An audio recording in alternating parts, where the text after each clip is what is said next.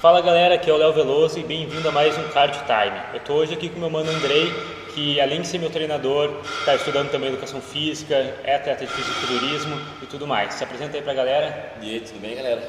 Meu nome é André, sou André Sena, sou treinador do Senatim. Só assim por cima para apresentar um pouco o time, uh, toda a galera que está comigo aí é centralizada e focada em fisiculturismo, né?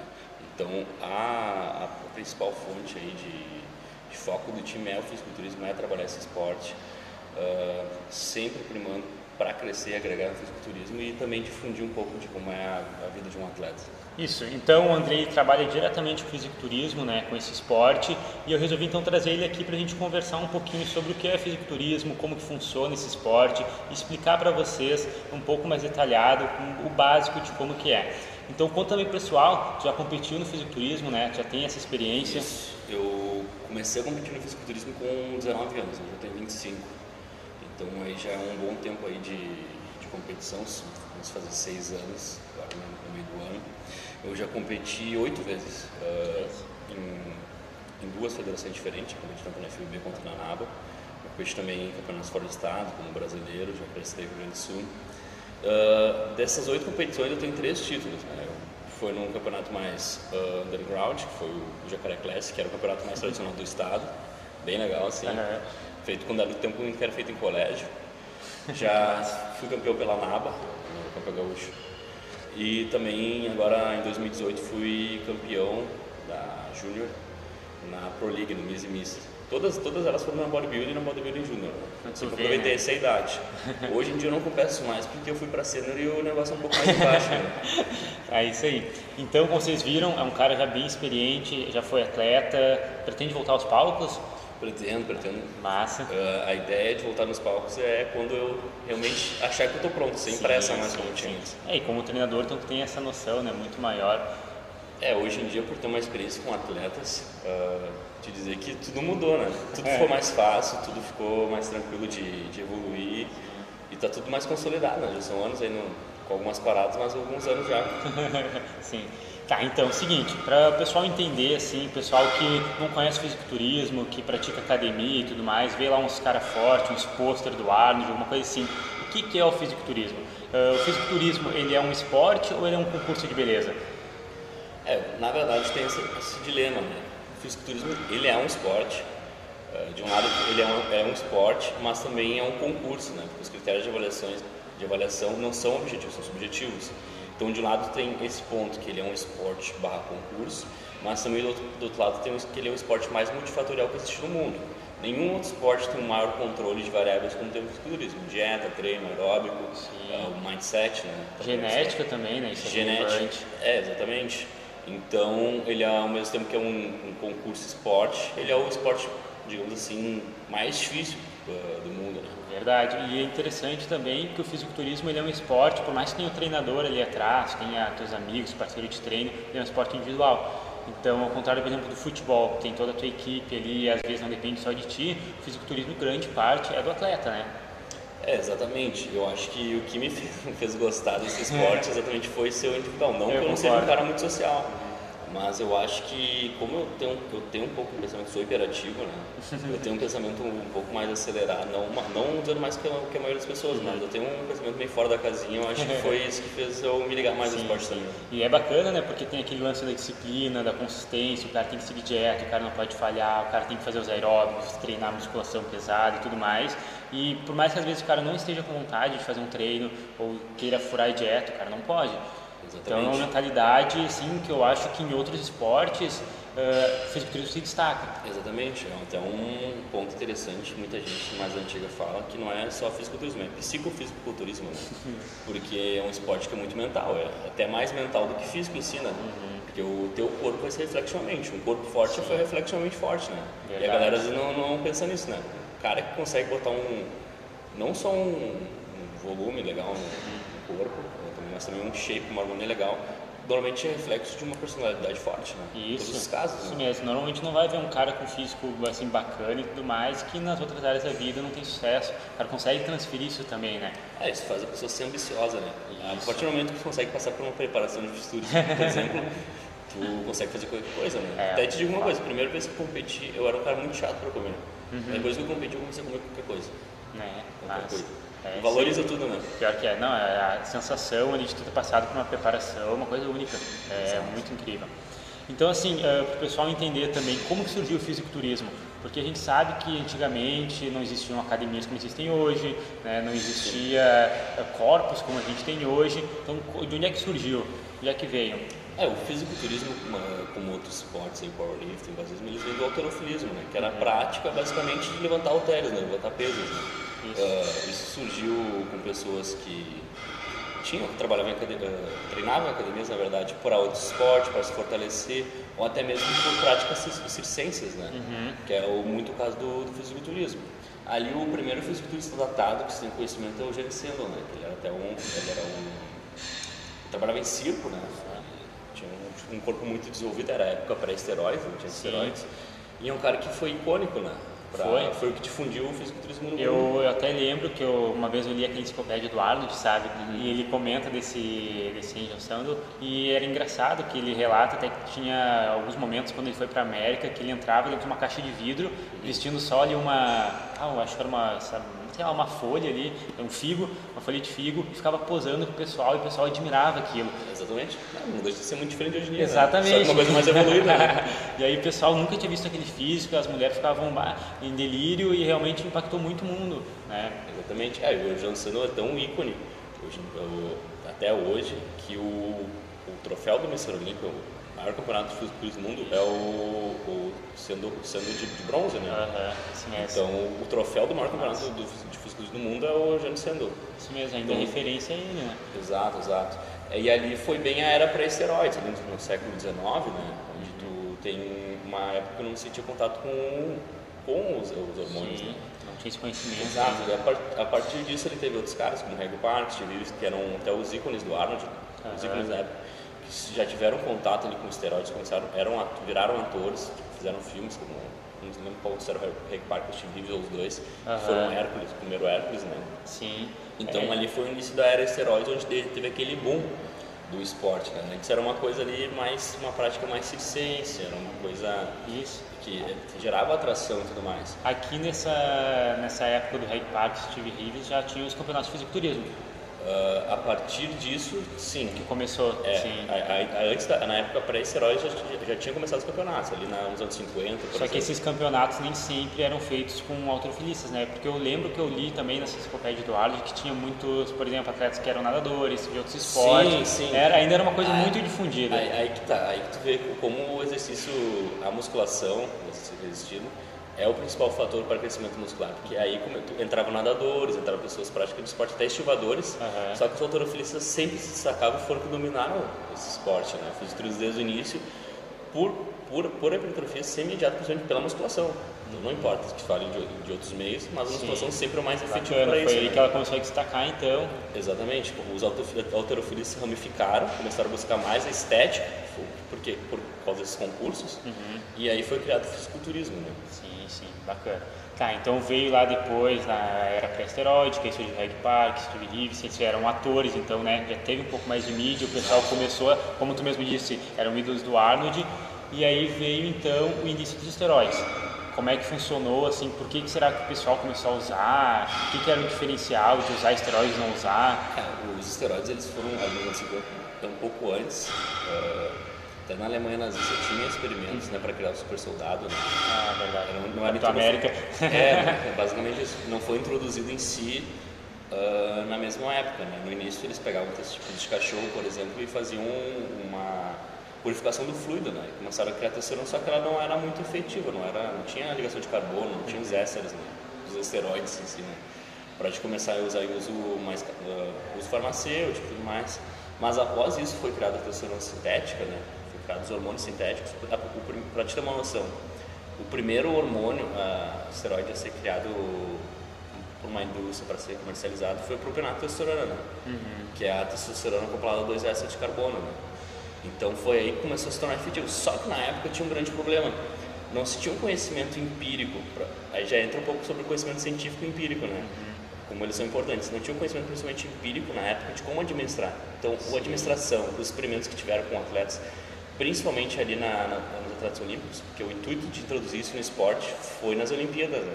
Ah, não foi exatamente pelo fisiculturismo Não, surgiu, então. eles só pegaram ali a onda, né? Eles visavam, então, rendimento, não necessariamente É. corpo ma- massa muscular. É, principalmente naquela época tinha ainda, já, ainda tinha não, ainda começou a, a- os dois blocos econômicos na União Soviética e Estados Unidos e tinha aquela competição ah, muito grande nos esportes, né? Sim, então a. Rússia, por exemplo, demandava muito, muito, muito, muito investimento para botar os atletas no rendimento, num rendimento maior, porque era o único meio não bélico para provar que eles eram superiores, né? Sim, interessante. E- Então começaram a administrar e não foi muito efetivo no início, né? Tinha atletas com muitos colaterais, não tinha um timing certo de, administração. Daí teve a introdução do Dianabol, que é uma droga muito determinante no crescimento ah, olímpico, esportivo dos atletas, Sim, né? Então bacana. tu vê que desde essa época já tem a presença de esteroides em todos os esportes, né? Não foi o fisiculturismo que começou. Hum, legal, sim. E aí, então, depois que começou esse pessoal ali da, das Olimpíadas conhecer mais sobre os usos de esteroides, começaram a utilizar mais para melhorar o rendimento e tudo mais, então começou a surgir, ah, começou a popularizar mais também o fisiculturismo, porque os corpos começaram a se destacar mais, isso? É, na, na verdade, o que popularizou o fisiculturismo e fez ele ser conhecido mundialmente foi o documentário Pumping Iron, né? feito na, na Califórnia, na praia de Venice, onde tinha na Sim. todos aqueles ícones. Né? E a O Arnold, Moscovitch também, É, exatamente. é o Arnold, o, o Luffy que, é o- que virou o Hulk depois, né? Sim. Tem o Ed Corning, o irmão dele, toda aquela galera ali que, que, que era a Golden Era, né, original. Então, naquele documentário, que até pode ser encontrar no Netflix, isso o tem na Netflix, tem. ah, foi onde foi introduzido para o mundo o fisiculturismo, ali onde é, começou os campeonatos. Tinha o Mr. Universo, tinha ah, o FBB ali com os irmãos Wader, né? Então foi ali que se teve o início a introdução do fisiculturismo para o mundo e começou a ganhar notoriedade. Então foi o Arnold que se destacou, virou o ícone. É o ícone, né? quase, o- dizem pai do fisiculturismo. É, alguma- daí isso se enganchou. O, o- a introdução esteve com o, com o Pop Iron. Um aval esteve com esses caras, como o Arnold e Figaro, ah, se destacaram no cinema. Né? O Arnold depois fez o Conan, que foi o grande filme de expressão dele, né? O Conan Bárbaro ali. Verdade. Depois teve o Exterminador do Futuro e só foi, né? Foi, o- chegou a ser o ator mais bem pago do cinema, né? Ah, Tá, então o boom mesmo foi ali mais ou menos do Pumping Iron, que começou a popularizar Foi a o introdução, o boom foi quando come- esses caras começaram a ser, ser super astros, né? Sim, é verdade. Então o pessoal já assistia, por exemplo, o Arnold lá como Conan, o Luferrino como Hulk, e ter aqueles corpos, né? Foi aí que começou a, Exatamente. esse interesse. E também na época começou a ter o início, não sei, não sei se é no mesmo lapso de tempo, mas a gente já assistia a Marvel. E, o, e a grande característica dos dos heróis da Marvel não eram os, os corpos musculosos, né? Sim, Assim, o. Hulk, por exemplo. Então já era, uma, uma, já era um símbolo de poder, já era um símbolo. É que a musculatura, né? Ela é um aspecto androgênico. né? Então a a aquela, o poder em si, é, é, é algo, é algo. é balela, né? Mas é uma Sim. coisa que na- naturalmente a gente procura, né? É verdade, é verdade. Então, esse aspecto musculoso é uma coisa que sempre foi mencionado desde cedo, né? Sim, sim. Da nossa, da, nossa parte mais primitiva, né? Tá, então aí depois aí começou então a surgir mais o esporte como a gente está acostumado, como vocês estão acostumados aí a ver vídeos, alguma coisa assim. Então os campeonatos começaram a, a ser mais popularizado, começou a, a aparecer cada vez mais atletas. Aí depois veio lá aquela era ali anos 90, Dorian Yates, aquele pessoal, né? É, o, o, a- os, os campeonatos de começaram ali nos anos 50, se não me engano. Né? Sim, Daí o Arnold foi introduzido na Europa, lá na NABA, né? A NABA é europeia e a FBB é americana, né? Então tudo começou lá na NABA. Uhum. depois na ele veio aqui pra América, né? Isso, foi. É, no norte. É, e tudo, tudo começou, a, a introdução mundial né, pro documentário Pump Iron naquela época ali, final dos anos 60 e início dos anos 70. Daí tinha o Arnold, o Brigadeiro Sérgio Oliva. Daí após isso teve o Samir Banu, teve o Chris Dickerson. Anos, os anos 80 foi um ano muito bom, quando começou o Lee Honey ali, por exemplo. Ah, Foi quando a estética chegou num patamar nunca antes imaginável. Né? O Honey muito 80. desconhecido, né? O cara que É, o cara fez muito Oito vezes Mr. Olímpia. Exato. né? Pra, pra mim, o físico mais estético que existiu, né? E É. muito super subestimado, na É verdade. verdade. né? Hoje em dia o pessoal nem sabe às vezes quem é. É que, na verdade, teve ali um pico muito grande ali nos anos 80 com o crescimento absurdo da estética com Lihane, aqueles caras ali. Nossa. E depois, pós-Lihane, tu tem ali um gancho que pegou a era da Yates, né? Sim. Foi quando foi introduzida principalmente a, insulina no, esporte, né? Isso, os caras cresceram absurdamente, né? Exatamente, teve uma demanda de, de hormônio de crescimento, somatropina, GH sintético, ah, já existia na verdade na época do Arnold, né? Não o GH sintético, existia o GH de cadáver, né? Ele já teve um início que era uma coisa bem, bem tácita, uma coisa bem pequena, e quando nos anos 80, 1980, 82, quando foi introduzido o GH sintético, e após isso, ali nos anos 92, anos 90, a insulina, porque antes disso a insulina era uma coisa para diabético, é, exatamente. Aquele. É, exatamente. Teve um fisiculturista que começou a administrar a insulina de forma empírica na época e teve êxito, né? Porque ele já, ele já era diabético, tinha mellitus 2, era ah, congênito e ele já precisava começou a usar isso a favor. Mas o grande boom da insulina foi com o guru americano, acho que americano, Dan Ducheney, como começou a fazer experimentos, né? Até relatos dele, chamando o nome dele também é famoso, não lembro o nome, e chamou o cara na casa dele e falou assim, não, eu vou, eu tenho uma injeção de glicose aqui na minha veia, eu vou administrar insulina, quando eu tiver quase desmanhando, eu apliquei mim. Então ele começou a fazer vários experimentos uh, com a insulina. Era assim que era, que Exatamente. Antigamente, antigamente não tinha toda a ciência que a gente tem. Hoje em dia, na verdade, a ciência em cima dos hormônios é muito tácita, né? Não tem nada, nada, nada é. assim concreto. É que ainda é muito tabu, né? Exato, de um ano para o outro, umas tendências de, de conhecimento, de, de, de um axioma em cima dos hormônios, muda muito, né? Sim, sim. Então esse cara foi o primeiro uh, grande pesquisador, o primeiro grande guru do esporte, onde ele, ele em si administrou as drogas, uh, introduziu as drogas no esporte, né? como a terapia pós-ciclo e outras coisas, foi graças a ele. Sim. E também foi graças a eles que tá, tem essas palhaçadas hoje em dia com a insulina, né? que é a grande decadência do esporte. É, né? que hoje a gente sabe né, o que, que impactou e tudo mais. Inclusive, tá, isso a gente está na década ali nos anos 90, aí depois vindo de para 2000 aparece Ronnie Coleman, Jay Cutler, aqueles caras com o abdômen já começando a dilatar, o, né? O marco do, da era que foi o Dory Yates, onde a gente já tinha o controle da cintura, onde, que é, onde que é o início da insulina, do, do GH, do GF já era, já, GH e GF já era uma coisa já amplamente difundida, mas o uso da insulina era uma coisa nova. Sim. Então, após isso, o Ronnie Coleman, querendo ou não, o Ronnie Coleman é um ícone disso, se não o melhor rei, mas foi onde começou Conhecido a decair. como rei, né? Mas foi onde começou a decair e hoje em dia o fisiculturismo é um esporte morto, né? Isso. É morto porque, porque é um esporte que não progride mais, é um esporte que só regride. Uh, tem tantos abdômenes dilatados, porque Isso. a insulina, o GH, o GF. É, eu vou falar sempre uh, GH porque o IGF é o principal metabólito ativo da, da do GH, né? Uhum. Eu vou falar GH e insulina, né? GH, para quem não sabe, é o hormônio do crescimento. É, o hormônio do crescimento sintético, somatropina, né? Que é administrado no esporte. Mas uh, por a gente ter recepção em todo o corpo, não é só os músculos que crescem, os órgãos também, né? E principalmente o intestino, então isso que faz, faz aquela barriga dilatada, né? E também tu vê os caras balão, balão hoje, né? Para mim a grande teoria em cima disso é o seguinte, como até na era Coleman ainda tinha caras que eram, tinham cortes profundos, tinham musculatura densa e tudo mais. Hoje em dia eles só são grandes. É, Mas é que naquela época tinha uma demanda muito grande de GH de qualidade, GF também, uh, e pouca insulina.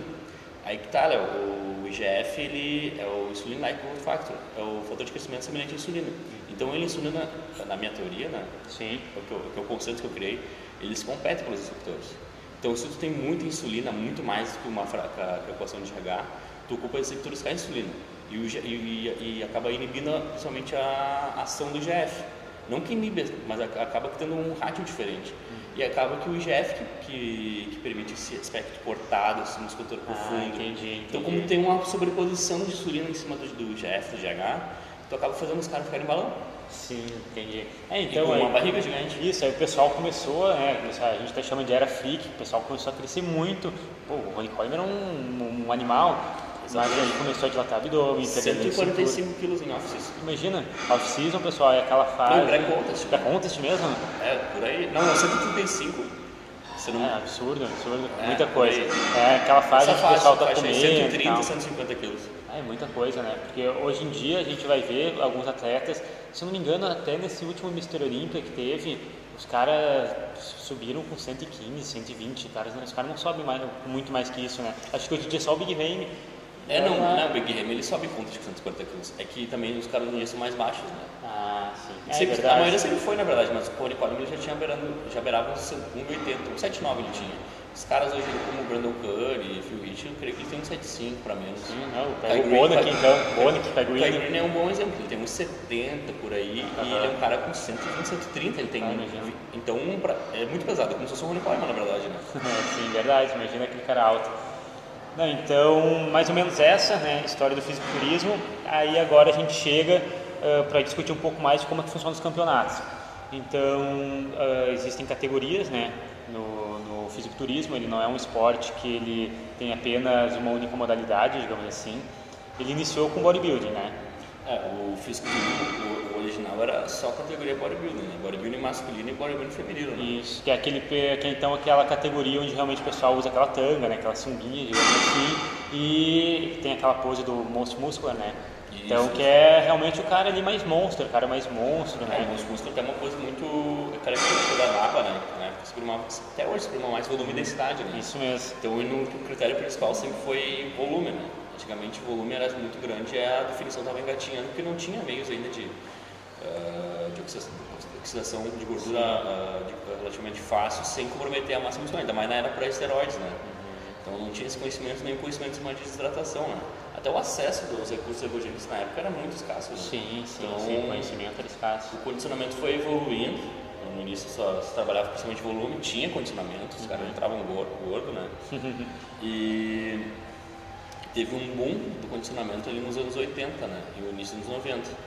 Daí quando, quando começou ali o GH, principalmente, ele tem, tem, uma forte ação lipolítica, né? Uhum. Uh, a introdução principalmente dos diuréticos foi o PAN no final, né? Que era, era, era, remédio só, era, faltava. Era, era remédio só para pressão, né? Sim. Acabou entrando no. Não só no mas qualquer esporte que queira bater peso ou até mesmo fugir do doping, né?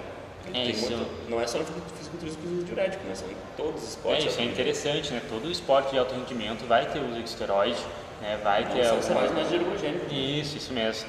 Então, às vezes o pessoal associa o fisiculturismo apenas a isso, mas é que o, digamos que a diferença é que a gente, né, o fisiculturismo, utiliza os recursos ergogênicos para mudar o físico.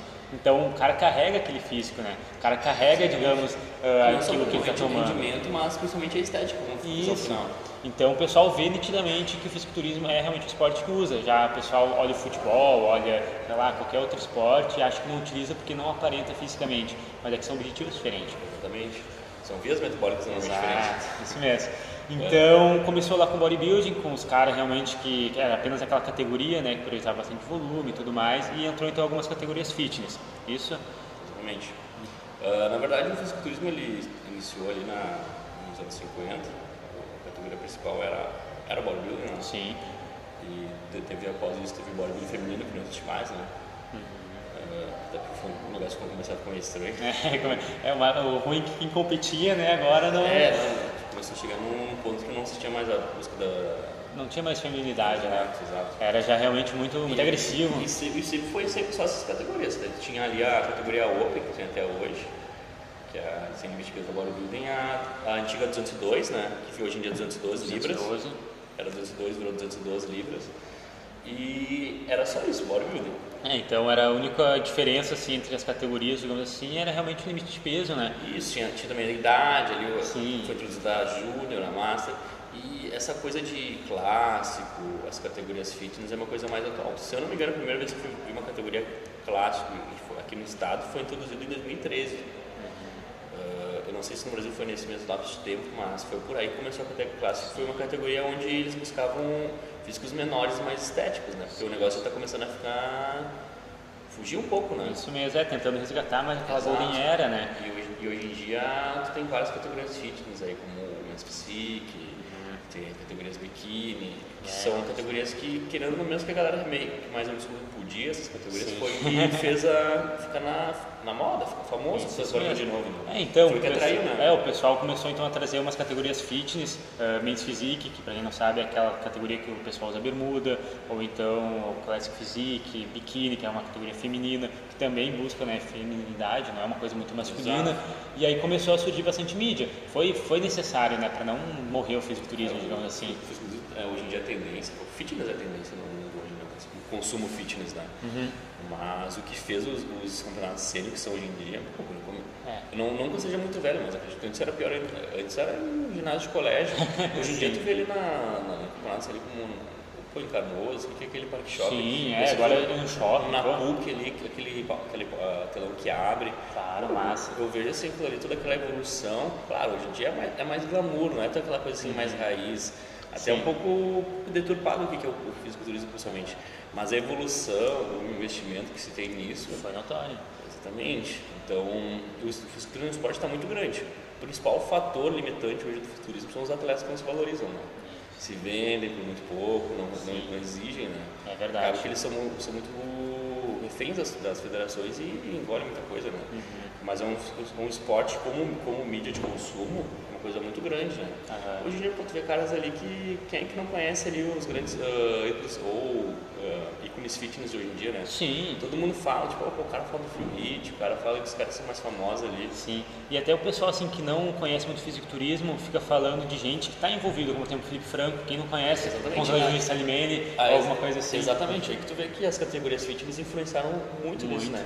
Por quê? Porque pô, quem olhava o fisiculturismo hoje em dia, os caras freaks, não vê aquilo como algo tangível, né? Tipo, É. tipo, ah, não, não- óbvio que eu não vou chegar nesse patamar.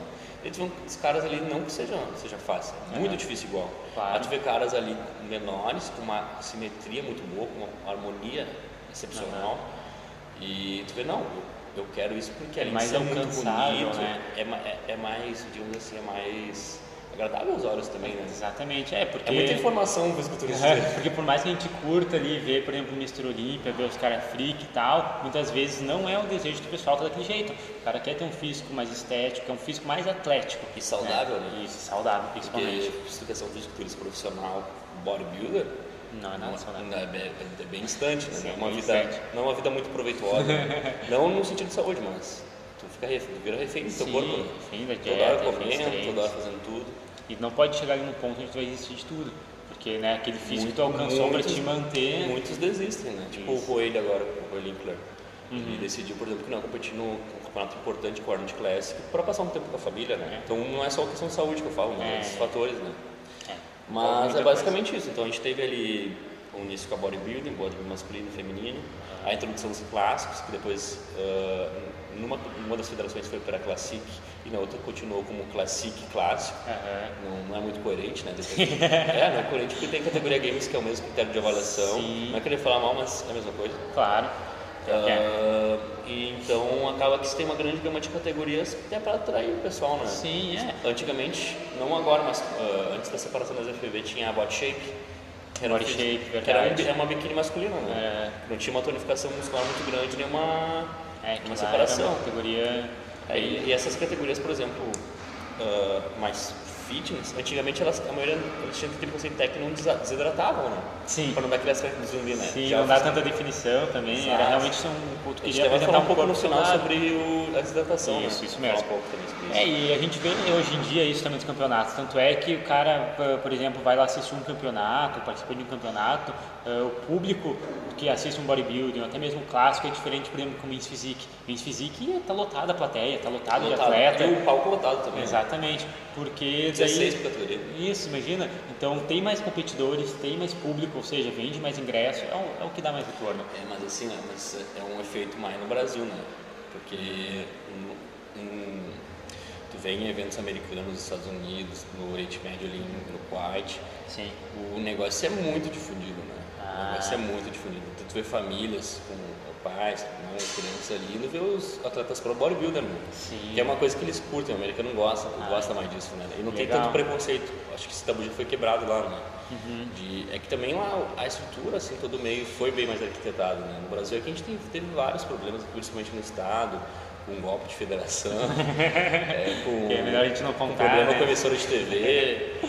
Então, tu, tu vê ali que o esporte aqui não é muito difundido, Sim, né? é, ainda E- tem um pouco é, preconceito. e, e também a gente se pega numa lei que já caiu, né? A lei Pelé, que não pode dar premiação em dinheiro para esporte, para atleta amador, né?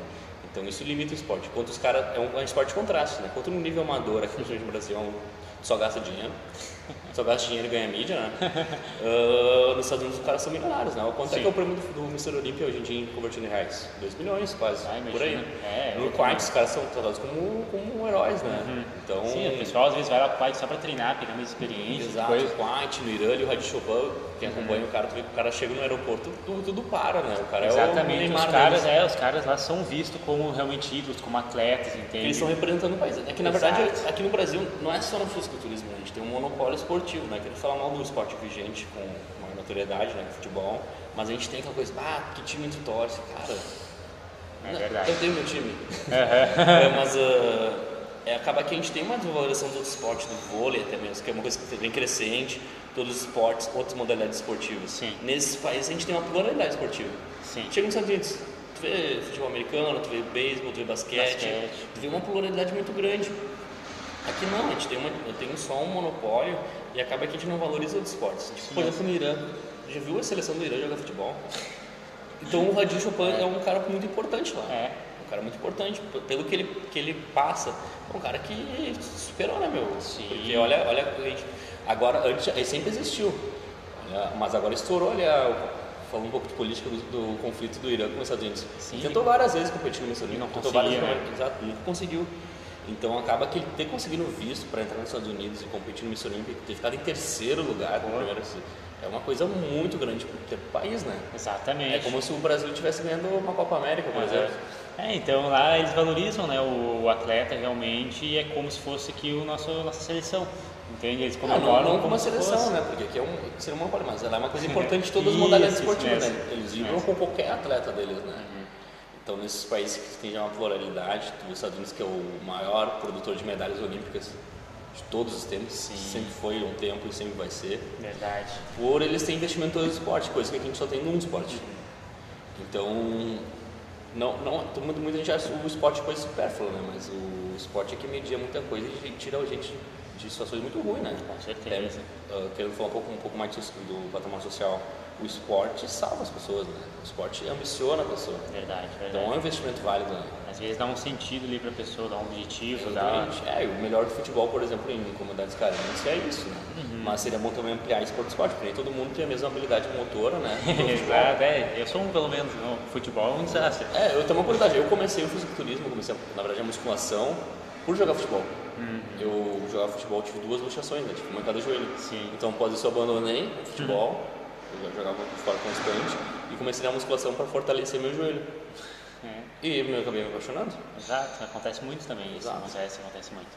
Então, agora falando um pouco assim de como que funciona os campeonatos, como que funciona os confrontos em fisiculturismo. O pessoal, é isso. O pessoal vai lá, sobe no palco, tem um lado do outro, tudo cara grande, tudo cara rasgado e tal. E aí vai ter os jurados, né, que vão Sim. avaliar. E como é que eles avaliam, assim, se tem um físico melhor que o outro? Porque a gente sabe que o fisiculturismo que conta não é só, não, não é a beleza facial, né? Então, Nem é esse critério nem é exatamente.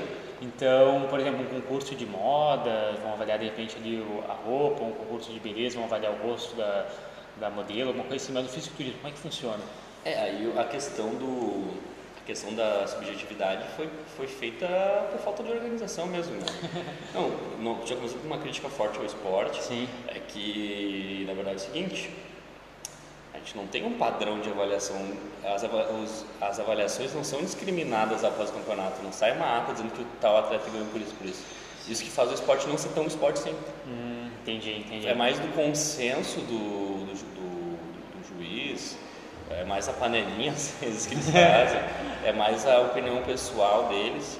É, Eu não digo isso da boca fora, eu sou, eu sou árbitro, porque eu tenho o diploma de árbitro, não estou falando que eu faria isso. Tu é atleta, treinador, árbitro. é, tu vê ali pra- tu vê pelas pessoas ah, do teu lado ou pela, pela avaliação que eles fazem às vezes, que é muito por convicção pessoal. Eu nunca faria isso por amor contra o esporte, né? Mas tu vê que as pessoas ali usam muita convicção pessoal ou até mesmo panelinha, né? Sim. É o que eu acho mais absurdo é tu ter atletas que são treinados por presidente de federação, É, atletas treinados Árbitros. por, por árbitros e ninguém fala nada. É, eu, então. vi, eu vi no, nesse ano campeonatos que foram ah, categorias foram roubadas, literalmente. Não é, não, não é uma, uma convicção minha, uma opinião minha, mas tu vê que aquilo não tem É, nada a ver ver, com é. fisiculturismo. é. Ah, então, certo, gera uma certa indignação e tu vê que o esporte não cresce por essas coisas, né? Sim. Não tem uma padronização, né? Tem gente que fala, ah, vamos, vamos gourmetizar tudo. Não, tem que padronizar. O que não padroniza não funciona. Tu dá uma ma- margem ao erro, né? Tu converge ao erro, né? E é ruim até para, para os atletas, né? Ou para treinador, É que quer, quer tentar colocar um físico ali no atleta, mas às vezes sabe que não tem um padrão. Sem falar que não tem padrão nacional. Tu vê atletas competindo, por exemplo, no, no Campeonato Gaúcho aqui, e for- ou outros campeonatos que foram para um brasileiro. Se o brasileiro ganharam o overall aqui, ganharam o segundo lugar lá. Ou que ganharam o segundo lugar aqui, ganharam o overall lá. É, então. E viraram. Isso Então não mesmo. tem, a- a- uma das federações não tem padrão e a outra é o padrão pró. Então não tem um- uma segurança ali. É verdade. Não tem uma estatização dizendo, não, a gente vai primar para isso. Um grande exemplo disso é no, vê no nível ali da internacional, no, na Lúcia Olímpia e tudo mais. Ah, tem gente que, é, que dá pontos pro shape grande, fake, com barriga dilatada, e tem outro que dá pro cara menor, mais estético. Isso. Tem muito convicção pessoal. Tem lugares que eles avaliam, ou campeonatos, mesas de arbitragem, né? Uh, que eles valiam de uma maneira e tem outros que valiam de outra. Aqui que foi o Eduardo Correia tirando em segundo lugar. Sim, no New York pô. propriamente as caras. Exatamente. É ridículo, ridículo. Não é por ser brasileiro, Tem, mas o cara. O, o Super Slice, ele sempre ganha o prêmio de maior condicionamento fisiculturismo perder pra um cara que parecia um balão.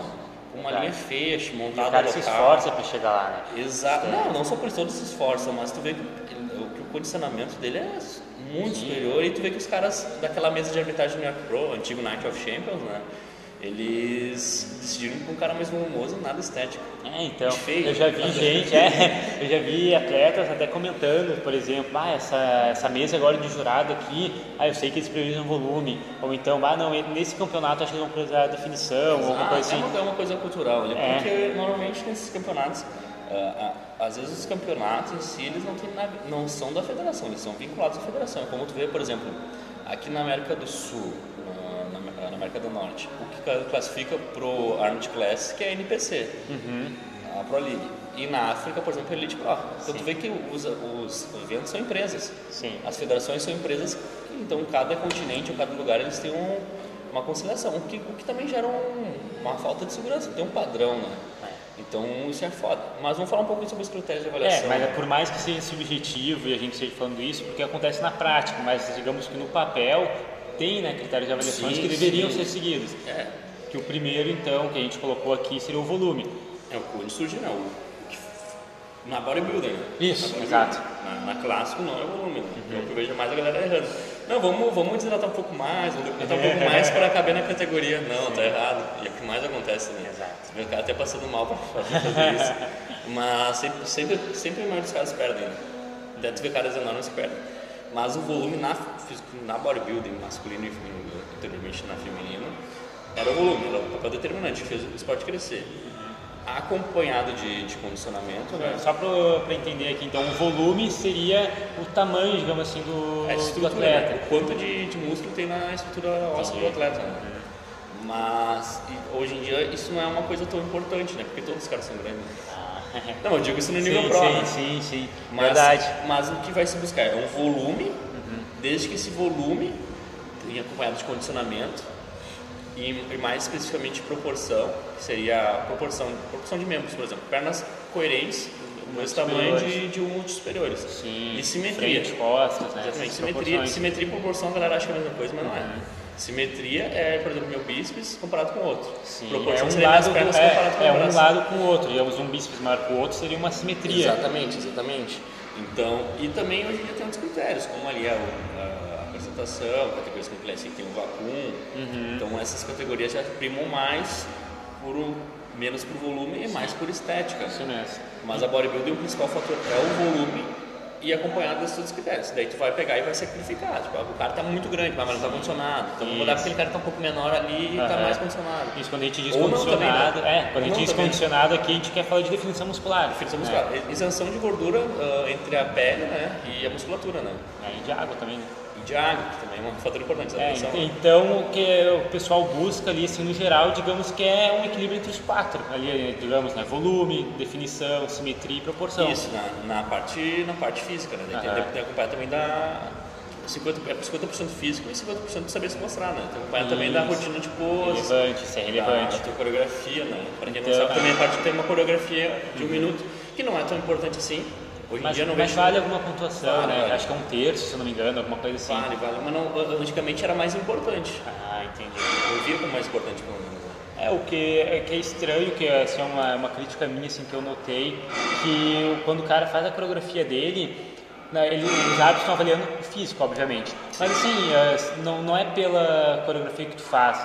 Então, por exemplo, às vezes o cara pode fazer uma super coreografia, assim, digamos, com uma super atuação, digamos, com movimentos e poses muito legais, mas como o físico dele não é o mesmo que o cara lá que tá super grande, super seco, o cara se apresenta mal, mas ainda assim vai ser melhor.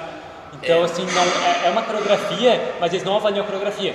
Eles avaliam ainda assim o físico. Então Sim. é meio que um minuto ali que tu tá livre no palco. Mas assim, Léo, a coreografia também gera muita convicção pessoal. O cara que vê, o cara se puxando na coreografia, puxa pro lado daquele cara. Ah, bacana isso aí. Eu, eu, eu sou, por exemplo, um cara que. Eu sempre acompanho o fisiculturismo na, naquela era dos 80 anos, os caras faziam super apresentações, né? Esse, muito bacana, é Então, tu o Ed, trazer- como é que é o nome? Ed.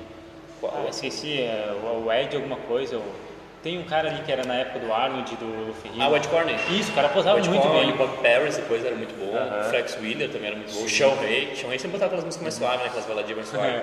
É, então eu, eu, eu avalio muito isso e cobro muito meus atletas com coreografias boas, né? Então, porque é, que é o que faz a graça do esporte. Exato, porque é o show. Exatamente, o coreografia é o show. Ah, mas fora isso também há as poses compulsórias, né? Tem aí no, nas categorias clássicas de uma federação as, ah, o parte e volta Uhum. e as poses compulsórias, né? O bispo, aquelas poses. Expansão, peito de lado, E já enfim. na bodybuilding só tem as poses compulsórias hoje em dia Ah. nas federações. Então, ah, tu saber se mostrar é 50%. Uhum. Eu vejo muitos caras aí que não sabem posar, muito por negligência dos treinadores, muito por não saberem também, né? Eu, me, eu me considero um cara, eu sempre fui, eu não tive um shape tão extraordinário. Mas Um sabia posar bem. É, eu não, nem considerava o shape muito bom, mas, mas eu sabia sempre posar, uma coisa que eu me cobrava muito. Ia pra outra cidade, três vezes na semana pra, pra posar. Isso é muito importante. Então eu cobro muito meus atletas e posso dizer, meus atletas sempre posam impecavelmente. Tem que ser. Exatamente, e sempre todo, perto do campeonato, todo ano eu faço mensalmente treino de pose. Treinões, treino de. Uhum. Bacana, bacana. Perto do campeonato eu faço quinzenalmente e nas semanas finais eu faço ah, Diariamente. Não, não, mensal, ah, semanalmente. Ah, bom. No final chega a ser diariamente, os três últimos Ah, dias que chega a ser diariamente, Mas é até chegar a importante. perfeição. Às vezes não precisa tanta intensidade no final porque os atletas já pegaram, né? Sim, sim. E o legal é que tu vê que não é só eu que cobro, os outros atletas se cobram uma apresentação com outros atletas. Bacana, apresentação bacana. e uma coreografia. Essa então é uma coisa que eu cobro muito e eu vejo atletas de outros treinadores, até famosos, vir procurar às vezes. Ah, Pra é. ajudar que eles, porque não tem um aporte necessário. Não que eu sou um cara nossa, Sim. ainda bom, bom em pose. Não, é que os treinadores não dão tanta importância pra eles. É que na realidade as poses, ah, elas mostram o teu físico, né? Às vezes você vai pegar um cara ali que está super condicionado e tal, se ele não posa bem, se ele não sabe mostrar o físico dele, não adianta. É, não, mas por isso é também a critério é a luz do palco, posicionamento, ah, ah, como é que é o nome? É postura de palco. Isso, presença, saber né? se mostrar para os árbitros, ter, ter contato visual, coisas que as pessoas não fazem, não têm a É. noção. E a galera quer subir sozinha, né? Sim. A galera não tem noção de como, como o esporte é tão complexo. É, multifatorial na, na parte de se preparar e, e também muito complexo na parte de, de, de finalizar, né? Eu já vi atletas que tinham muito potencial não entrarem bem por, não saírem bem por causa desses fatores. Né? Claro. E já vi atletas medianos ah, pegarem ah, posições melhores por saber fazer esses fatores, né? Uhum. Não só se posar, mas finalizar bem. Também, que é super, é um conjunto, como tu disse, multifatorial. É muita, muita variável que tem que controlar. O bom do Ronnie Coleman foi quando ele aprendeu a se, se desidratar, né? É Finalizar verdade. bem, exatamente. Aquela história, né? Exatamente. Tá, então, mais ou menos isso que é mais ou menos assim, né, que é os critérios de avaliação. Existem outras federações que vai ter algum, de repente, priorizar algum critério diferente, ou então vai ter categorias diferentes, mas a gente não vai abordar então muito sobre isso agora, é para não ficar muito longo. Vamos Isso. falar um pouquinho então sobre a preparação dos atletas. Ó, a preparação do atleta é o período pré-contest, né? Tu tem toda uma, uma base ali inicial, antes da pessoa competir, que vai criar a, a- a base muscular dela. né? Sim. E depois, depois, quando tu vê que ela tá com um bom volume muscular, um bom, um volume geral, né? Sim. Tu vai pensar no campeonato foco e vai fazer uma, uma finalização, um pré-contest, né? Isso mesmo. Então a finalização consiste basicamente em tu perder a camada de gordura, né? Tecido de pose. Aham. E ah, fa- ah, visar a proporção de simetria, né? Tentar corrigir. Com certeza. Pro- pro- muito próximo da tu não vai conseguir, né? Vai ser Sim. mais a, a, a lipótese, né? Aham. E a desidratação. Mas é, focar principalmente no, no físico ficar ah, condicionado, harmônico, né? É, exato. Então, ali na, na finalização dos atletas, tu vai ver vai ter esse período de contest, onde tu vai começar ali a aumentar os aeróbicos, normalmente. Tem gente que nem faz aeróbico, né? É, é, é, gente bem, bem relativo, sim, né? Sim, Ah, vai, obviamente, diminuir as calorias, vai entrar num déficit calórico. Tu vai também ali, na questão de, de drogas, né? Tu vai primar por endogênicos homogênicos, Aham. drogas que não tem um, um ah, físico mais qualidade, né? sim, menos anabólica, digamos assim também.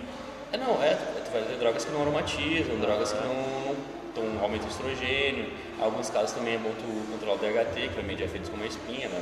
Da produção de sebáceas e tudo mais. Bacana, bacana. São detalhes e coisas também que não são muito respeitadas, mas enfim. Ah, Enfim, então pré-contest é a fase onde a gente quer aumentar o gasto energético, quer também diminuir o consumo calórico para chegar no melhor condicionamento, meio, menos gordura. Bom, bom de uma federação padrão, uma preparação, quer dizer, Aham. é três meses de preparação, né? É, é um 12 contexto. Às vezes ali. o cara tá, já está condicionado naturalmente, o cara já tem uma genética boa, um bom preparo, Já foi feito um gente- bom é, off. Já vi gente também se preparando em 8 semanas, já vi gente demorando 16. É, mas se tu, tu tá, tu tá normal, assim, tu tá com 16, controlado. 8% Não, não, está com médio maior, 16, 8% ali. Não Tá. deveria, não deveria, né? Sim. Um atleta num, num off deveria se manter no máximo 14. Verdade, verdade. Então sempre, eu sempre penso uma coisa que eu sempre errei muito. Eu sempre me largava no off-season. É, eu também, eu também. Então, tu fazer um bom off vai refletir num bom contest. Então, o padrão é uns três Boa. meses para se preparar, né? Boa. Mas caras como o Eduardo Correia, o Super Slice, né? eles se preparam em quatro meses. Mas também 16 entra semanas. do avesso. Isso de uma vez. É que, é, na verdade, é meio... Um cara que é um atleta profissional não existe. Basicamente, existe pré-contest. É. Porque ele tá sempre se preparando. É Obviamente, verdade. ele vai ficar mais relaxado. O off, o off dele, né, que é a fase onde, digamos que é fora da temporada. Já é visando competir. Isso mesmo. Não que vai fazer uma quantidade muito absurda de carnes, vai, vai Mas ele vai querer corrigir pontos fracos, querer. Né? É, é, mas na verdade é que a gente pensa assim, ah, esses caras, vai, eles vão passar por preparação de novo, fazer isso daqui, mas esses caras já são adaptados, né? Sim. Acaba que Os caras até. vivem daquilo. Hã? Os caras vivem daquilo, né? Já eles são mais adaptados, já tá- tem toda a manha. Ahn, tem caras assim que. Até nos relatos de aqui diz que atleta profissional só faz dieta quatro semanas pro campeonato, né? o que eu acho que também reflete nos físicos menos condicionados hoje em dia, né? Aham. Então. ah, É aquilo que tu falou. acaba que daqueles- esses caras sofrem, sofrem sempre e sofrem um pouco mais no pré-contest eles só, né? Sim. Então, esse período de pré-contest, ah, normalmente é de, de três meses, pode ser dois meses ou quatro meses, dependendo do Relativo teu... individual. É, vai depender do, da- do teu conhecimento, do que o teu treinador achar, se ele vai achar que dá tempo, se ele, ele acha que tem que corrigir algum ponto, se tem um grupamento muscular que precisa desenvolver. Isso mesmo. E também a gente vai ter o off-season, né? O off-season só é off-season para quem compete, né? É, a gente vê lá o pessoal no Instagram, só tá em off. Off- Off-season é fora de temporada, fora de Isso. temporada de competição. Então, se tu não compete ou nunca competiu, ou Não, tá em off. Você tá gordo. Não, não é que tá gordo, você tá em, é o que se chama de book, né? É, Tem o booking, booking, né? cut. É o corte, book é o crescimento. Então, o off-season é aquela parte que tu pega. Não, vai, competi agora, ganhei, beleza. Vou manter e vou corrigir algumas falhas. Não, perdi bafo por causa disso. No off-season, onde tu vai principalmente corrigir esses pontos, se o cara é um atleta visando se profissionalizar, vai ver Aham. daquilo, ou um momento que tu vai descansar, né? Em alguns casos, né? Que muita, muitos atletas que a gente falou do isso. é importante. Exatamente, eles um período de descanso, onde tu pode comer, tu não tem controle calórico tão, ah, tão restrito, né? Isso. É a, Então, fase pode onde, é a fase onde normalmente o pessoal também tenta. É, onde o pessoal constrói mais massa muscular. Exato, é. Ganha também, peso. tem que, também tem aquele lance, né? Tipo, de que hum, ah, os caras, ah, mas tu não, fa- não vai fazer dieta, não, Uhum. tá, o off vai avacalhar. Não, o off tu tem que. Sempre tu tem que comer bem, né? Sempre É, tem que é. comer bem. É tem que ser saúde, prazeroso, prazeroso né? Os maiores prazeres da vida são sexo, a alimentação, então tu não pode abrir mão dessas coisas, É né? verdade. Comer mal, comer frango batata doce, é ridículo. É ridículo. É ignorância. Claro que sim, e às vezes o pessoal acha que isso é sinônimo de saúde ou algo assim, mas na realidade não A é. gente sempre tem que tomar primeiramente pela variabilidade de alimentos, né? Isso, Não é só calcular os macros, né? isso mesmo. É toda, é toda a questão que você refletir na tua saúde, refletir na tua micro, micro- microbiota, enfim, não é, não é, isso não é o ponto, mas é que a gente vê que é uma coisa muito engessada hoje em dia, né? É, isso mesmo. Então, é que nem a gente está falando antes, o que mais falta nos atletas é o conhecimento, né? De saírem daquela caixinha, de, de sair daqueles fóruns. É verdade. E- Hipertrofia.org. É, não, hipertrofia sempre me ajuda muito, mas também me atrapalhou muito. Acho que mais atrapalhou que ajudou.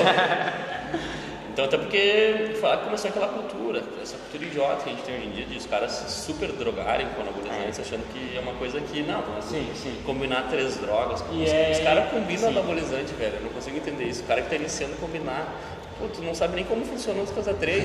não sabe como funciona uma sabe, vez a três. exato, então é um problema hoje em dia que a gente está tendo, eu já falar do off, do Uhum. coach, é, cara que visa competir, eles se drogam fre- freneticamente, sem conhecimento, sem, sem controlar os marcadores, ah, os exames. É uma coisa que tá absurda, esses É. caras se drogando, combinando drogas, tem cara que se orgulha de falar que vai usar três paradas lá, mas os caras É, é, Tá é, ridículo, é, né? Tá ridículo isso daí. E tu vê que o mais triste é que a maioria não tem shape compatível com aquilo, né?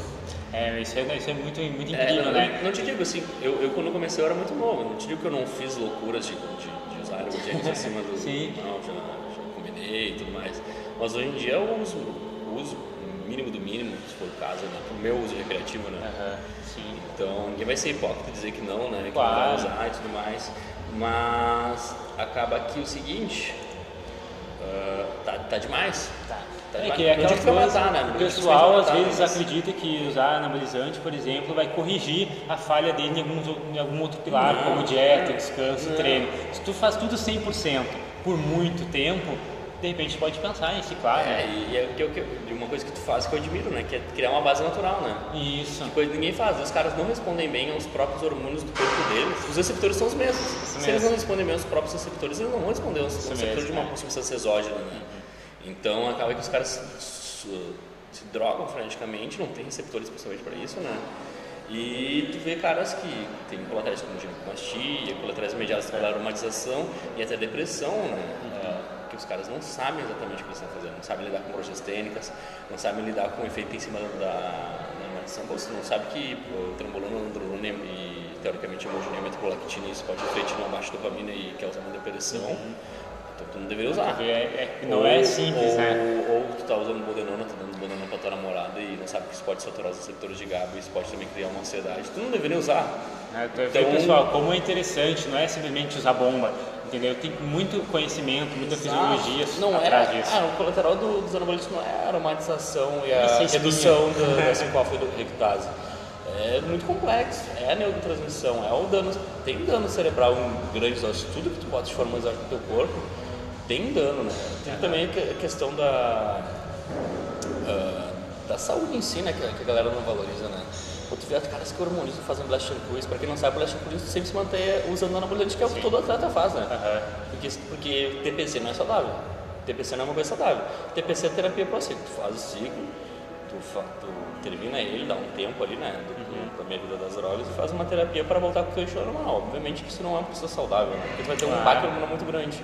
Então, por atleta que tem um bom acompanhamento, que faz exames que tem o médico, como eu tenho meu médico, que passa os exames, que me ajuda nos manipulados, isso reflete no meu conhecimento. ah, o, o jeito é se manter em blast cruise, Claro, né? mas tudo com uma, com uma, de uma- forma inteligente, né? Daí os caras vão lá fazer um blast cruise e não tem médico, não tem um convênio. Não sabe nem como é que tá Mas os caras, ah, te fazer um exame, ele é muito caro, tá, mas tu paga mil reais, não sei o que, cara, não paga, não paga nem 400 exames, não paga É, 500 exato. exames. É aquilo que a gente vem falando, né? Do, a gente come- comentou no início do podcast, dos atletas se valorizarem, os atletas serem burros muitas vezes, né? É, é o que eu falo, é exatamente o que a gente falou. O problema do fisiculturismo, na verdade, é os atletas que limi- se limitam, né? Por se contentar com pouco. Tem atletas que divulgam no perfil dele que tem parceria com o laboratório de anabolizante. Sim, posta foto e acha aquilo super da hora. Posta foto de, de anabolizante, foto, posta foto de ergogênico. Pô, uma coisa que eu deixei bem claro no meu time, tu viu nas regras do grupo, Sim, sim. coisas, nada de foto de ergogênico, nada na foto de anabolizante. Isso daqui não é um culto anabolizante, isso daqui é um culto ao corpo. Claro. Então, uma coisa que eu falo para vocês, se vocês querem ter parceria com, ou, ou querem ser patrocinado com o board, beleza, mas a partir do momento que tu exteriorizar isso, publicar que tu faz parte disso, não, tu não faz mais parte do time, né? tem, Boa, tem boa. regras, né? Isso é legal, isso é legal. Porque aí, se a gente não, não limitar, não, não criar aqueles padrões como eu te falei, ah, é gourmet, foda-se, tem que ter padrão, vira bagunça. O- uma empresa só cresce, uma empresa só é grande, vamos dizer que o time é uma empresa, né? Fazer essa analogia. Se tiver regras, Com certeza. se não tiver regras, não, não vai pra frente, vai virar uma ninguém, vai te dar credibilidade. Sim. Pô, é, se tu tiver regra, tu, tu viu, eu mandei, eu mandei pra todo mundo no, na, na transmissão, né? Como faz parte da consultoria. Aham. O, o manual da consultoria, tem um Sim. manual de todo, de como funciona e tudo mais. Para isso ter credibilidade. Se eu não botar isso daí e não ter um padrão de funcionamento, tudo vira bagunça. É a mesma coisa, eu também trabalho com o pessoal assim do mesmo jeito, tem manual, tem regras, Exato. porque a gente precisa disso. Então, galera, seguinte, agora a gente vai conversar um pouquinho sobre passado contra presente, ou seja, como que o fisiculturismo mudou ah, desses últimos anos, como que o esporte evoluiu, também aquela pegada assim que muita gente fala do old school, que antigamente os atletas treinavam mais pesados, os atletas treinavam com mais vo- vontade, né? Até surgiu agora recentemente nas redes sociais o pessoal brincando de treino fofo, que hoje em dia muita gente treina fofo e não sei o quê. Então, nos conta aí tua opinião, Andrei. O que, que tu acha que evoluiu no esporte, como que foi o desenvolvimento e tudo mais? É como, como a gente falou anteriormente, o esporte rumo um pouco ao mainstream, né? Uma coisa como o outro esporte, é uma coisa, não. É um esporte, é um esporte legal e tudo mais. Evoluiu muito na questão midiática, como a gente falou das categorias fitness e tudo mais, todo mundo tem um corpo bom, todo mundo conhece aí os eventos, o Museu Olímpico, Sim. Classic, as feiras. Vários ícones. Vários ícones aí, como falou também do Felipe Franco. É, aqui no Brasil o pessoal Sim, conhece. exatamente. Então é uma coisa que está evoluindo, o desenvolvimento do- dos eventos estão muito grandes, não, principalmente no exterior, né, em outros lugares ou eventos maiores aí. Ah, só que no Brasil também não é uma, como em tudo, né? Tudo não, não é o mesmo nível que lá em outros, em outros lugares, né? Mas é uma coisa que evoluiu já de forma gigante. Tu vê aí caras que são renomados, têm muitos seguidores, ou, são muito famosos nos seus países, né. Então toda essa parte evoluiu. Só que na parte de físicos, infelizmente, o nosso esporte ele regrediu, né? O fisiculturismo hoje é um esporte morto, não, evolui, ele só regride, é um esporte pra, pra, teoricamente morto. Cada vez físicos mais feios, né? A gente... Vai, dilatados, uh, caras são bluff, né? Como dizia o GH15, que são balões, né? Não têm uma qualidade de condicionamento como tinha antigamente, principalmente na bodybuilding. Eu digo que a Open é morta, né? As categorias Class Physique, os caras são extremamente condicionados. As, então, as categorias resgataram realmente, é, né? Um, um para quem acompanha o Mr. Olímpia, tem todo aquele show, tem toda aquela experimentação, mas tu vê que a, a bodybuilding é mais esperada, mas a mais valorizada, a mais apreciada hoje em dia a categoria é a Class Physique, né? Sim, Class Physique até, até talvez 212 ainda. Não, tá... 212, não, com certeza, os caras são muito condicionados ainda, né? Uhum. Até um comentário para quem acompanha o. Olímpia no 212, tu vê que o Lonsford não levou do Kamal Garni por causa de condicionamento, né? uhum. né? O Kamal tava sinistro, né? Tá muito bem. 40 anos, né? Não quer é. dizer, né? e, e tu vê que é um esporte morto porque não evolui mais, né? E basicamente por isso. A galera acha que tudo é droga. Sim. A galera se droga desde, desde o nível. É, é incrível que o, todos os esportes de alto rendimento ou até outros esportes tem uso de, de recursos ergogênicos, né? Até nos atiradores usam remédio para concentração, tu vê. O que, que é o Zeltoid do Usain Bolt, né? Então, tu vê que todos os esportes têm a presença bem forte de hormônio. Tem gente que acha que é o ciclismo que, que é o esporte que mais usa hormônio, mas não é o ciclismo, mas todos os esportes usam, né? Sim. O Alto rendimento. Exato, o ciclismo seria o exemplo segundo que usa, porque tem bastante. O caso do Lewis Armstrong, né? no Tour de France várias vezes foi foi repreendido, tiraram os prêmios dele porque pegaram no doping. Não é que ele usava, todo mundo usava. Ele foi, ele foi, foi, o foi premiado. Exatamente. Então, não fazendo apologia, mas todo esporte de alto rendimento. Sim, só é. que o fisiculturismo consegue se distinguir desses esportes porque, incrivelmente, esses esportes eles usam drogas, recursos ergogênicos, hormônios no nível profissional. O fisiculturismo é o único esporte, creio eu, que ou, acho que também o powerlifting também, Sim. desde ou lutas também, né? Que é. desde o nível amador até o nível profissional você tem já, um, já começa, a, né? difusão muito grande de drogas, né? E o turismo é muito mais presente, né? Tu vê, né? Porque uh, na teoria, digamos assim, o nível amador deveria ser aquele atleta que está começando, aquele atleta talvez seja natural ainda e tal. Para treinar, né? Isso, treinar, comer e então, tal, fazer o básico bem feito para depois evoluir, digamos Exatamente. assim. Ah, assim, desde que eu comecei a ver uh, caras uh, conhecidos assim na academia, conhecidos amigos, falava, bah, eu meio mal, tô parado de treinar, eu vou voltar agora, eu vou fazer aquele ciclo, assim, e tu vê que o cara não tá nem treinando, velho. Sim. E tu vê esses caras que se enchem de droga criativamente, eles não treinam bem. Os caras treinam. É que os caras não gostam de treinar, os caras gostam de se injetar. Eu já vi isso daí, eu, eu já vi os caras não gostam de treinar, os caras gostam de se injetar, velho. Não é, não é, não é, uma, não é, não é um deboche, é real. Os caras gostam daquela emoção de usar hormônio, de aquele resultado rápido que não, que não se consolida, né? É. Tu vê os caras, os caras preferem até, ah, eu vou usar um dianabol, vou usar uma droga que, que dá bastante, só que é crescimento muscular sarcoplasmático, né?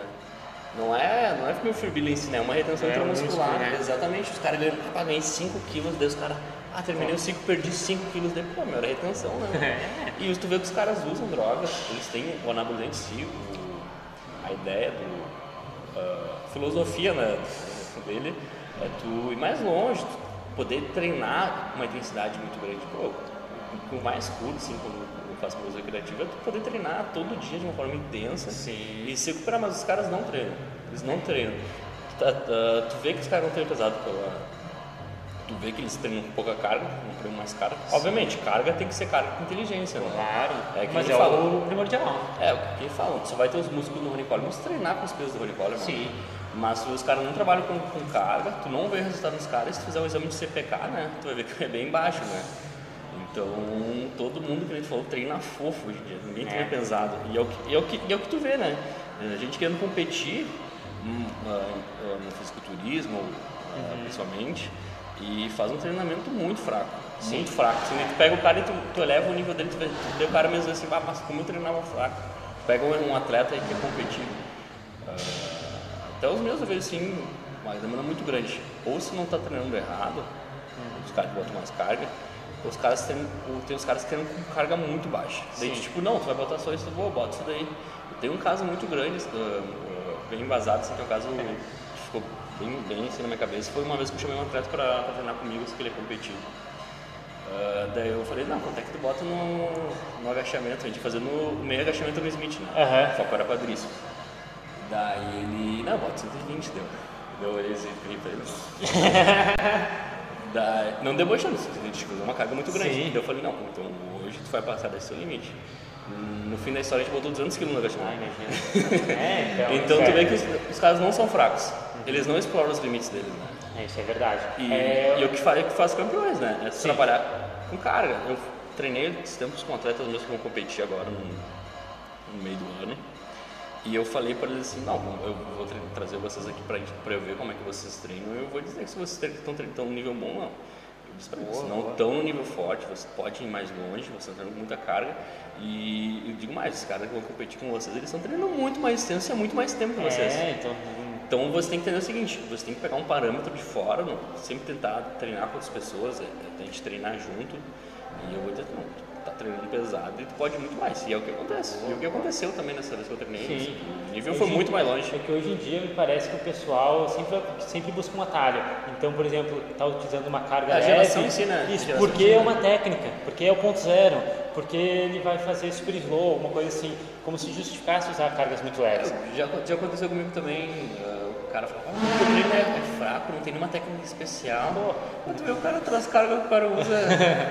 Eu, pô, se tu trabalha com uma, uma cadência zambô e uma carga grande, e até uma intensidade, um tempo intervalo adequado, tu não vai precisar de Não bloco, tu precisar. não precisa de fast É. pausa, ponto zero FST7.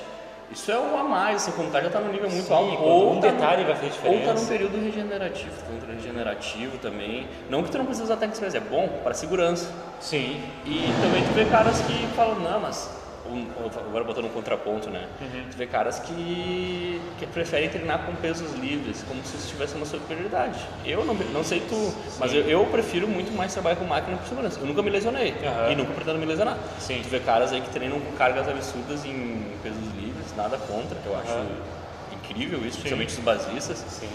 Ah, mas eu não, eu não acho seguro a longo prazo, né? É, Eu é prefiro ser interessante, máquina. é inter- eu quando comecei a treinar, meu primeiro treinador, assim, um brother meu que me ajudou muito, ele era basista. Então, eu tenho, digamos que a raiz do basista. Eu até queria competir no power quando comecei. E ainda pra mim é Que é o melhor, difícil. né? É, Os, os melhores fisiculturistas são os que eles começam no Pior que é, que nem o Ronnie Coleman. Então, por exemplo, eu gosto muito de trabalhar com peso livre, mas como tu disse, nunca se lesionou. Eu tenho só 21 anos, uns 4 anos e meio de treino, tipo assim, pra agachar pesado, se eu não conseguir, se eu não usar um cinto, eu não consigo, o cinto da lombar. E era incrível, porque todo final de semana, por exemplo, eu tinha que botar um salompas na lombar. então, claro que tem os prós e contras, entende? É muito legal e É tal, muita mas... intensidade, às mas- vezes eu também não tenho descanso adequado. Então também não é só ir lá igual louco, levantar carga e tal, mas a gente É está carga falando. com inteligência. Carga, carga adequada com inteligência. Um movimento, um movimento pleno, uma carga, uma carga boa e um, inter- um tempo de intervalo bom. Isso. Também um bom nível, um bom número de repetições, né? Não vai fazer duas repetições. é, pra querer, querer crescer. Não, mas então, pra fazer vídeo no Instagram serve, né? Ah, sim, né? Eu sou uma. Ah, mas é. Não, eu também. Quem não, gosta de botar uma carga, palavras. quem não gosta de botar uma carga alta e pôr usar o vídeo. Ah, amacia o ego, né? É bom. Ah, mas é, é também a, a endorfina, né? Sim, né? é legal o cara também. fazer, eh, às vezes, essa- essas coisas, entende? Que dá um, dá um gás, cara, dá uma motivada. Só que, como a gente diz, às vezes, entendeu? existe uma periodização para aquilo. Sim, Por exemplo, o cara não vai fazer uma repetição máxima num pré-contest, Não, entende? Coisa não, assim. Então, o cara não. tem que ter, o cara tem que saber dosar. Não, mas é interessante até desenvolver a força, fazer duas, quatro repetições às vezes ali, para desenvolver a força, para isso refletir. Não, uma uma me- periodização tem, tem um momento para isso. Exato, exato. Eu, o Nicoleman aí, o cara fazia com pesos absurdos, né? Coisa absurda. Obviamente que isso não. Não sei, é um dilema, né? É, compensa ou não compensa? Sim, a gente olha, por exemplo, todas as cara vezes não que ele caminha hoje em dia, né? Isso. A gente pega também o Dorian Yates, aquele método dele, pô, E o Heavy Dutch, É. né? Então o cara era um animal e, e é ele- enfim, era um, foi um dos fisiculturistas com mais renome e tal, e treinava super intenso. É, mas Uma, duas ele, séries. ele parou porque lesionou o bíceps duas vezes, né? Por causa desse método. Ele poderia ter ganho mais de quatro, ele ganhou seis bíceps olímpicos. Imagina, cinco, seis, seis. Uhum. Ele poderia ter ganho mais, mas ele teve que parar por uma ruptura no bíceps. Daí começou a era com o Nicoleman, né? Aham, é. Então daí tem aquele dilema, será que compensou? Faltou inteligência? Exatamente. Então, assim, deu certo, mas também poderia dar mais de repente. Sim. Então, assim, a gente falou agora um pouquinho que mudou, né? Realmente, as categorias, por exemplo, de bodybuilding começou a surgir categorias fitness, o treino, né? A gente até brincou com o pessoal hoje treina fofo e tal. E na alimentação, assim, na é dieta. sério. É que é treta mesmo, que é sangue. Ah, e na alimentação, assim, na dieta, tu acha que mudou alguma coisa de uns tempos pra cá? Ah, com certeza. Hoje em dia é aquela geração Nutella, né? Antigamente a gente trabalhava, a gente trabalhava com alimentos sólidos, a gente trabalhava com leite integral, a gente trabalhava com comida, comida mesmo, né? Comida. Hoje em dia a galera trabalha com muita pouca caloria, no- nos casos, trabalha com muita pouca diversidade de alimentos, trabalha com alimentos refinados. O- ah, o- a galera fala assim, ah, mas não me importa muito muito índice glicêmico porque eu tô em alto, mas o, a questão dos alimentos refinados é a esterilidade dos nutrientes, né? Pode só não vai pegar as coisas do açúcar e açúcar mascavo, né? Que Sim. É ridículo. É. Mesma coisa. Uh, pra ter uma diferença tem que ser umas 100 gramas de açúcar. Quem come Sim. 100, É. 100 gramas de açúcar. Mas, tipo, na quantidade que as outras pessoas comem, a diferenciação do arroz integral pro arroz normal, a diferença é, faz muita diferença. Sim. No- no- na quantidade de fibras, que vai refletir no bom funcionamento do intestino também, na questão de micronutrientes. É, a alimentação era muito mais completa antigamente, só tu vê os relatos de dieta, e tem vistas as fotos, Uhum. os caras assim na mesa com várias frutas, com vários vegetais, com leite É. integral, com um bi- um bife na mesa. Sim, queijo. Que, queijo é uma coisa que hoje em dia a galera. Hoje em dia é o vilão, né? Não, e a galera, ah, queijo, queijo, só queijo light. Sim. Queijo Minas. É, então é uma coisa assim que tu vê que a galera desaprendeu a comer ou ficou com medo. Ah, teve aquela, aquele, aquela carbofobia também, né? Sim, é. O low carb virou moda. É, e depois, depois teve, teve várias reviravoltas, até hoje tem, né? Teve aquele, aquela afirmação do McCarthy que ah, a gordura é queimada numa fogueira de carboidratos. Que também não, não é tão verdade assim, né? Mas, obviamente, tu fazer uma dieta sem carbo Não é sustentável. não é sustentável, ah, vai acabar com o tempo diminuindo o, teu metabolismo, né? Então também é, é, é ruim para a cabeça, né? Sim, não sei, eu- sim. Eu, não sei vocês, mas eu gosto de comer um carbo. Claro, com certeza. É, eu muito até, tu, tu me acompanha no Instagram, eu uso bastante aquele termo de flexibilidade. Então, eu gosto de falar que eu uso dieta flexível, Sim. e, é, mesmo que às vezes eh, o pessoal brinque, não exatamente por comer lixo, alguma coisa assim. Eu uso o termo dieta flexível, agora Sim. sendo sincero com todos, porque é marketing. Não vou usar um termo dieta, não sei o que, preciso usar alguma coisa que me gere clientes, com certeza, Sim. que me gere interação. Mas o lance da flexibilidade, na realidade, é a variabilidade. Exatamente. entendeu? Só que não Não vou é que tá vender, né? substituindo. É, Exato, Tu tá variando tá variando. Então não é com, que com um alimento semelhante. isso mesmo, não é que eu vou substituir o arroz pelo chocolate, entendeu? Não é assim. Mas se eu de repente pegar o arroz integral para um parbolizado, ou de repente uma massa, um dia na semana, uma coisa, tá tudo bem, entende? Exatamente. Até porque uma vez eu li um estudo muito interessante, que eu não lembro qual o local, o local lá na China, que era um, a população que mais varia alimentos. E consequentemente era o público com maior longevidade. Sim. Então, olha que interessante, sabe? Sim, sim, Aí sim. os caras querem comer só batata doce, frango, brócolis e tal, e acham que tá errado o cara ser flexível, o cara ter variabilidade, essas coisas assim. É, a variedade, a variedade é, é muito importante e é o que todo mundo peca hoje em dia, né? Principalmente Sim. no consumo de vegetais, né? Vê a galera comendo, comendo vegetais, não variando os alimentos, não comendo alimentos sólidos em si, né?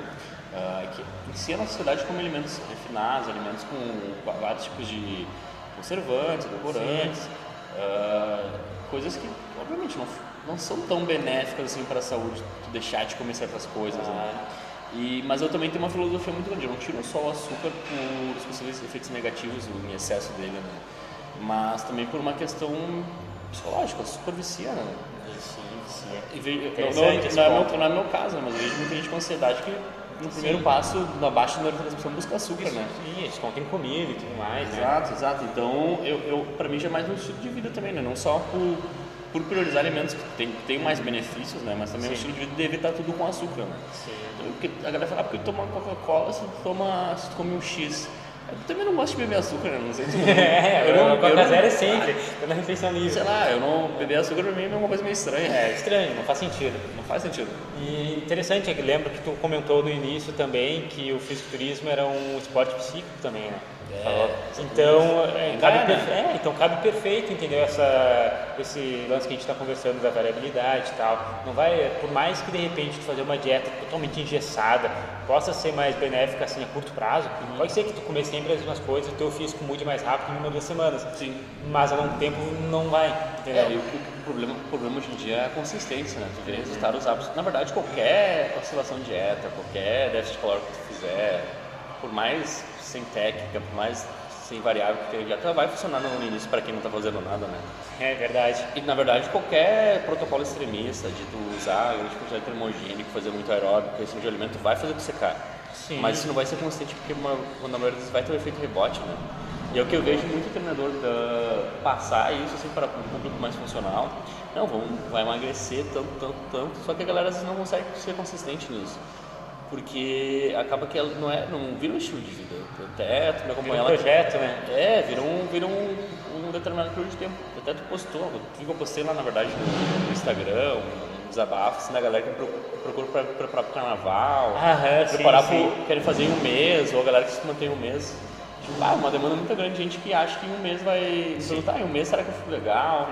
Uh, a galera que acha que tudo é rápido, eu falo, pô, mas eu, eu tô aqui para tu entrar, para te levar para o estilo de vida para anos, se puder para a vida toda, né? Com certeza. Com então eu vou abrir todo, todo, todo, tudo que eu tenho ali, todo o time para uma pessoa que quer se preparar para o carnaval, tipo, até um desrespeito é, com os atletas. Exatamente. Né? Então, assim, trabalhar com metas, claro que é muito importante, só que... Não, assim, é fundamental. Exato, só que, assim, uma meta realmente seja importante, é, né? Eu até, coisa... até uma coisa que a gente me fala assim, ah, mas eu, eu quero me sentir bem na, no, no, carnaval, mas tu tem que se sentir bem sempre. Exato, exatamente. Imagina o deprê que não é, tu vai, tu vai, tu se prepara ali do, pro carnaval, se sentir bem com shape, aquela aí coisa carnaval, superficial, aí, aí o carnaval tu aproveita, não sei quem e bebe. De, depois perde o shape ali, shape. não tem foco, porque não tem outra data, né? Tô uhum. perto de festival, né? e imagina o deprê, bah, se sentir bem no carnaval não sente bem depois, tipo, é um tiro no pé e a galera fala com convicção, ah, eu quero me sentir bem. É, hoje, em dia, hoje em dia é o seguinte, né? A galera fala, ah, porque eu quero me sentir bem, porque eu quero aproveitar a vida, mas não.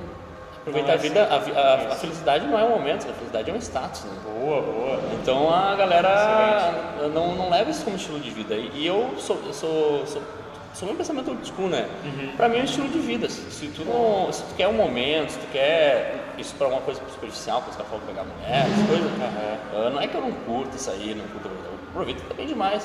Claro. Mas pra mim é uma coisa constante, é um estilo de vida, não só levantar pesos, mas alimentação, a rotina, é uma coisa que me faz feliz, né? É uma filosofia. E eu posso dizer que, exatamente, eu posso dizer que eu sou feliz, eu sou ambicioso, sou um cara que sempre pensa em crescer, graças ao esporte. Mas eu não uso isso, uso isso para um meio superficial, uso para mudar a minha vida, né?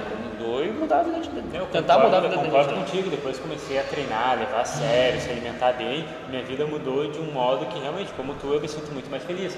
Então, às vezes o pessoal, por exemplo, que nem a gente estava brincando de beber açúcar, aquilo ali é o único prazer da pessoa. Entende? A pessoa desconta naquilo porque aquilo é o único prazer às dela. Vezes, às vezes muitas coisas sim anormais de pessoas, ou se elas pegarem alguns pontos, esconde na verdade um, um grande problema, um grande complexo às vezes, né? Às vezes pode estar tá comendo açúcar desenfreadamente, pode ser reflexo de uma, de depressão ou alguma diabetes. Não, não, diabetes vai ser reflexo não, mas tipo o início disso, ah, né? Ah, tá, entendi, sim. Uh, às vezes é causa. pode ser a causa, assim, o, o, início pode ser às vezes um problema, uma compulsão alimentar pode ser muitas vezes de um caráter psicológico, né? Na verdade é quase sempre é, né? Sim. É um só físico, né? Então as pessoas acham que não, você pega, não, mas eu tenho que comer bem, ah, vou ficar comendo frango batata doce. Também não é assim, né? Uhum. Às vezes é desinformação, né? É. A galera acha que. A galera acha, principalmente acha que é fácil, mas também às vezes acha que é difícil. Uhum. É, é, é uma coisa assim pra galera, acha que é fácil difícil. Acho que, acho que é fácil ficar com o corpo bom e acho que é difícil fazer isso. É difícil, mas depois tu se engaja, tu consegue se alimentar bem, tu consegue, consegue ver uma vida boa.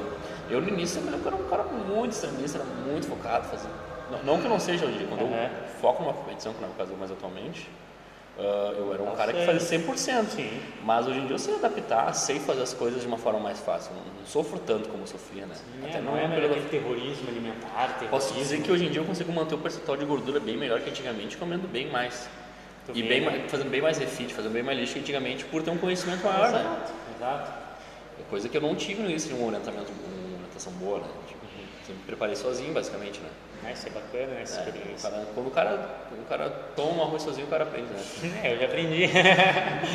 então é o seguinte, pessoal, a gente queria dar mais essa conversada com vocês, desenvolver então mais ou menos o que era fisiculturismo, a gente conversou vários tópicos.